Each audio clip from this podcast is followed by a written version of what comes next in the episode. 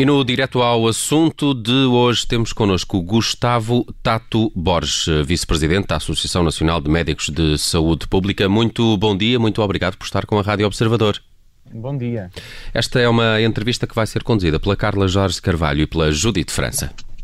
Gustavo Tato Borges, bom dia, uh, bem-vindo. Uh, nos últimos dias uh, têm sido apresentadas projeções que apontam para um número crescente de infecções diárias em Portugal por Covid-19.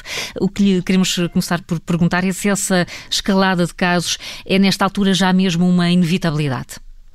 Bom dia. Esta escalada de casos é, de facto, neste momento já uma inevitabilidade. De, não há qualquer tipo de possibilidade de podermos imaginar de que os números vão descer nas próximas duas semanas ou que se vão estabilizar, tendo em conta o ritmo galopante que têm tido nos últimos tempos e uh, a incapacidade do Serviço Nacional de Saúde de dar resposta ao, ao extraordinário aumento de casos que, que temos tido.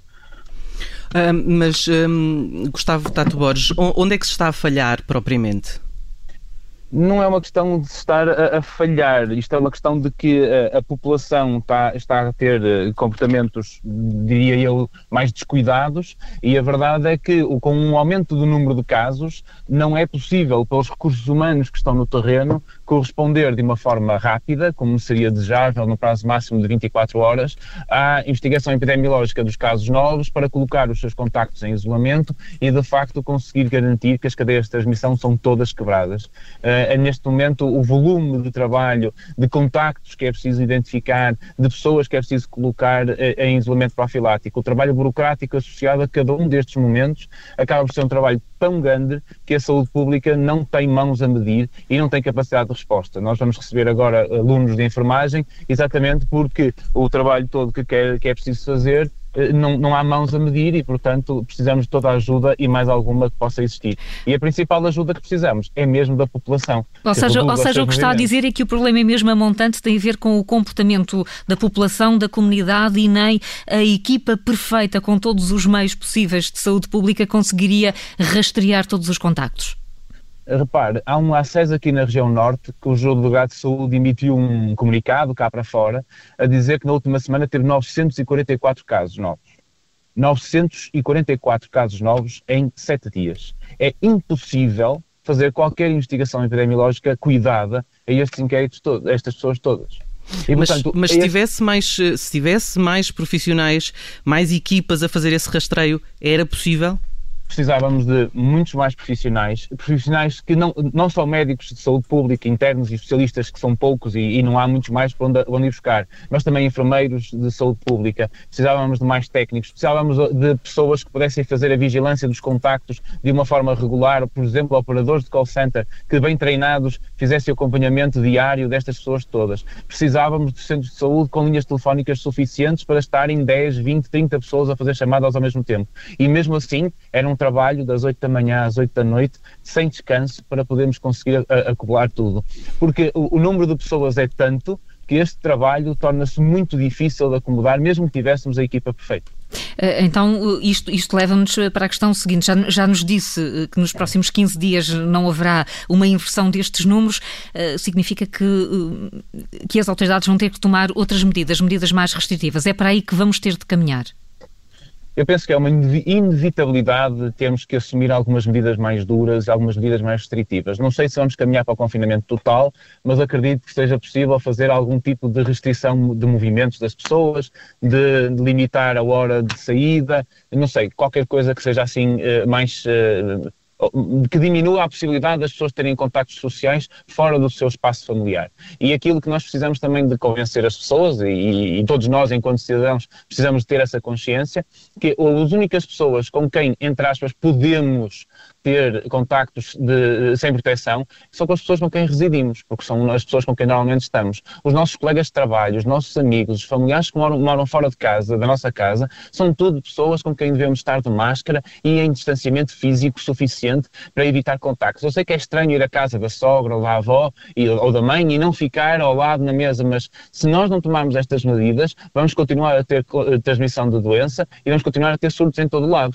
Além de que as pessoas não devem minimizar os seus sintomas sintomas. As pessoas, muitas pessoas estamos agora a relatar, e nós vamos encontrando, que desde o início do mês que estão constipadas e, e, e não fizeram nada, ficaram em casa, tomaram um Benuron, depois foram trabalhar outra vez e não foram estudadas, não foram, eh, eh, fizeram um teste e com estes continuar de exposição ou, ou, de partilha de vírus, nós temos já 4, 5, 6 pessoas associadas que são, são positivas e estes números vão continuar a aumentar. E, portanto, as pessoas têm que ter consciência dos seus, dos seus sintomas, não minimizar nenhum deles e, ao mesmo tempo, também evitar uh, este, esta exposição a pessoas que não são o seu agregado familiar. É, é possível saber uh, quantas pessoas ficam por, uh, por rastrear? Qual é a percentagem de casos que não é de todo identificado? Isso creio que não é muito fácil identificar. Um, nós, nós sabemos que os números da Direção-Geral da Saúde não correspondem a 100% dos casos no país, porque há sempre algum atraso na notificação. Mas acreditamos que a grande maioria, a grande esmagadora maioria dos casos positivos são encontrados. Aquilo que às vezes é complicado é chegar até eles, no sentido de que o trabalho é tanto que nós demoramos dois, três, quatro, cinco dias, às vezes, até mais, em alguns locais, um, ehm, para, para fazer o inquérito epidemiológico e, portanto, muitos contactos que seriam de alto risco não vão ficar em isolamento porque consideram que até são problemáticos, e eram, mas não tinham essa noção técnica, e depois acabam por desenvolver sintomas, já temos mais uma situação que temos que investigar. E, portanto, tudo isso é que atrasa e tudo isso é complicado e tudo isso faz manter estes números num, num, em estado elevado, certamente. Uh, Gustavo Tato Barros já, eh, já falou que espera um reforço da ajuda destas equipas de saúde pública com os alunos de enfermagem. Uh, que impacto é que isso vai ter na, capacidade de resposta e nesse esforço de identificação uh, no rastreamento? O, o, impacto vai ser positivo, ou seja, quanto mais mãos nós tivermos, quanto mais eh, ouvidos e mentes tivermos a, a, estudar os casos positivos, mais rapidamente vamos conseguir encontrar e os, os contactos e identificá-los. Agora, aqui o, o problema vai ser quando é que eles vêm, o tempo que vai ser necessário para formá-los e depois também temos a noção de que, no início, pelo menos, a qualidade dos inquéritos epidemiológicos não vai ser perfeita. Mas isto, estamos aqui num, num trade-off, num, num balanço entre mais rapidamente encontrar as pessoas ou fazer isto de forma perfeita. E neste momento é muito mais importante encontrá-los mais rapidamente e a certeza absoluta com o treino adequado, estes, estes profissionais de saúde vão conseguir ajudar-nos e vão conseguir ter um, um impacto positivo nesta, nesta pandemia, desde que a população população tenha muitos cuidados e se resguarde e se proteja e não se coloque em situações de risco. Falava há pouco da necessidade eventual de, de, uma espécie de recolher eh, obrigatório. Acha que as pessoas uh, aderem a este tipo de medidas que acabam por ser muito restritivas? Exato. Este, este, tipo de medidas tem, tem um lado positivo do controle da pandemia, tem um lado negativo da restrição da liberdade das pessoas e, e da noção de que toda a gente está a ser obrigada a fazer alguma coisa que não quer. E nós temos que ter aqui também este, este balanço entre aquilo que é necessário e aquilo que era ideal. Um, é preciso explicar muito bem às pessoas o que, é que, o que, é que se pretende com isto. Por exemplo, nós eh, agora eh, é proibido estar mais de 5 pessoas juntas no meio da rua. E as pessoas põem-se logo a perguntar, pois, mas numa sala de aula podem estar 30 e dentro de um, de um avião podem ir 300. E as pessoas não percebem as diferenças que há entre uma e outra e o aviso que isto é para a população. Nós precisamos de perceber de que estando uh, em casa uh, com algumas pessoas ou estando numa escola com máscara é muito diferente de estar na rua, num café ou num bar em que estão cinco ou seis pessoas juntas de espaços diferentes. Então, é preciso explicar estas medidas às pessoas, é preciso motivá-las para aderirem a esta situação para que possam, ao compreender a necessidade da mesma, possam participar de livre espontânea vontade e ajudar a que isto aconteça. Mas isso, isso tem sido uma falha, desculpe interromper, tem, tem sido tem, uma falha na, na comunicação. Tem. Tem sido, sim, senhor. Desde quase o início da pandemia tem havido alguma falha na comunicação com a população e na, e na, explicação destas medidas, e isto é algo que era necessário alterar e era necessário que os assessores de imprensa da DGS e do Ministério da Saúde fizessem um esforço para ajudar ou, ou tivessem um bocadinho mais de liberdade, pois agora também não sei quem é que impede quem, mas que houvesse aqui uma mudança de atitude na comunicação das medidas para podermos trabalhá-las de uma forma técnica com a população e não apenas de uma forma política, porque uh, a discussão tem sido muito política à volta das medidas e muito pouco técnica, que é isso que se pretende nesta fase da pandemia. E nesse, nesse sentido, até o Presidente da República vai começar hoje a ouvir um, uma série de representantes da saúde, técnicos, mas também políticos. Hum, está de facto a haver um momento demasiado crispado, na sua opinião, para, hum, para aquilo que deveria ser a prioridade, que era combater a pandemia e dar resposta também aos doentes não, não Covid. Perdeu-se aquela unidade inicial. É assim que avalia também o que está a acontecer? E eu creio que no início todos apontávamos para, mesma, para o mesmo sentido de facto. E agora, porque estamos a, a, negociar um orçamento, porque há eleições presidenciais a caminho, porque cada partido começa agora a perceber que se tiver uma postura diferente pode ter mais vantagens no, políticas no futuro. Nós estamos a ter uma discussão muito mais politizada e muito menos técnica e muito menos dirigida para aquilo que é o nosso objetivo, que é conter a pandemia. E essa discussão tem, tem minado todo o esforço feito até agora pelas, pelas equipas técnicas e, e, e todo o, o, sucesso que tivemos até ao verão no controle desta pandemia. Eh, e, portanto, é necessário voltarmos a recentrar a discussão nas características técnicas técnicas para nós depois podermos ter vantagens, melhorias na situação epidemiológica e temos depois vantagens para a nossa população. Um, a vacinação uh, para a gripe, uh, que foi estendida a mais uh, pessoas, foi estendida a, a mais grupos de risco, um, é um bom caminho para aguentar o inverno que aí vem?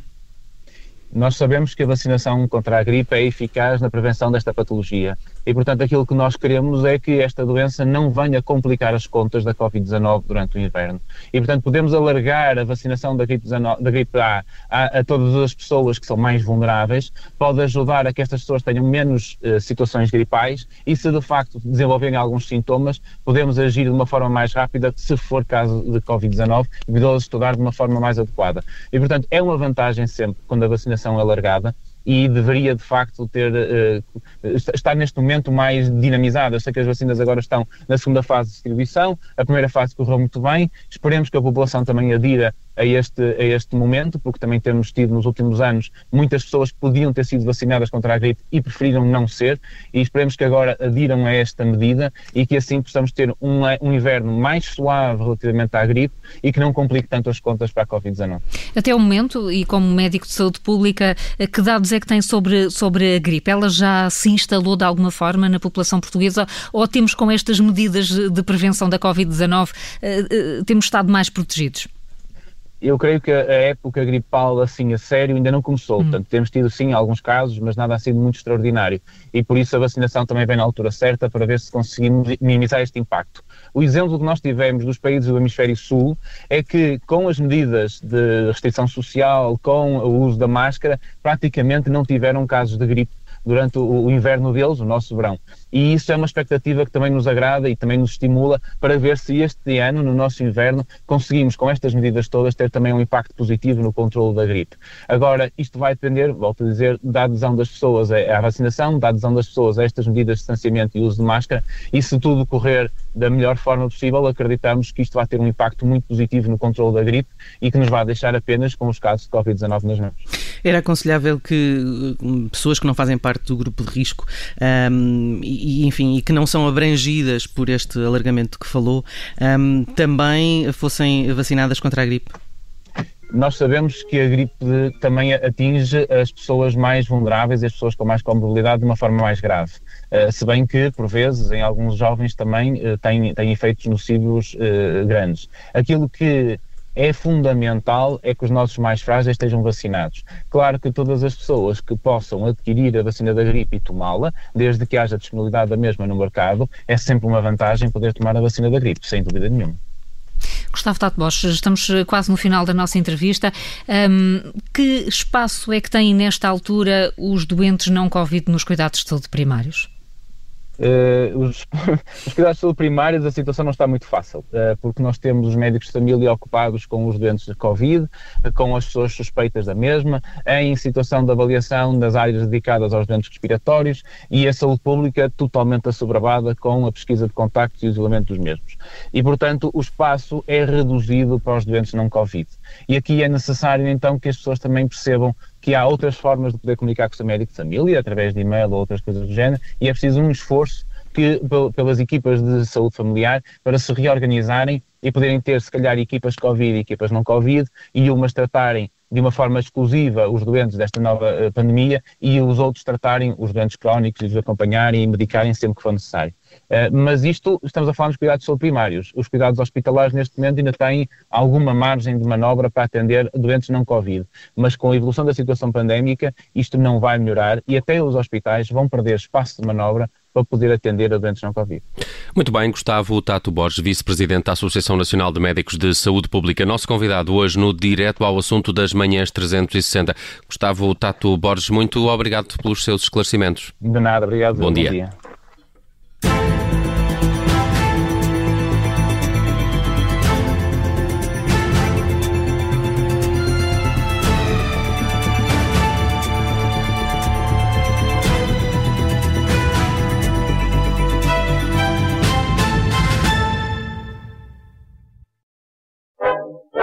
Obrigada por ter ouvido este podcast. Se gostou, pode subscrevê-lo, pode partilhá-lo e também pode ouvir a Rádio Observador online em 98.7 em Lisboa e em 98.4 no Porto.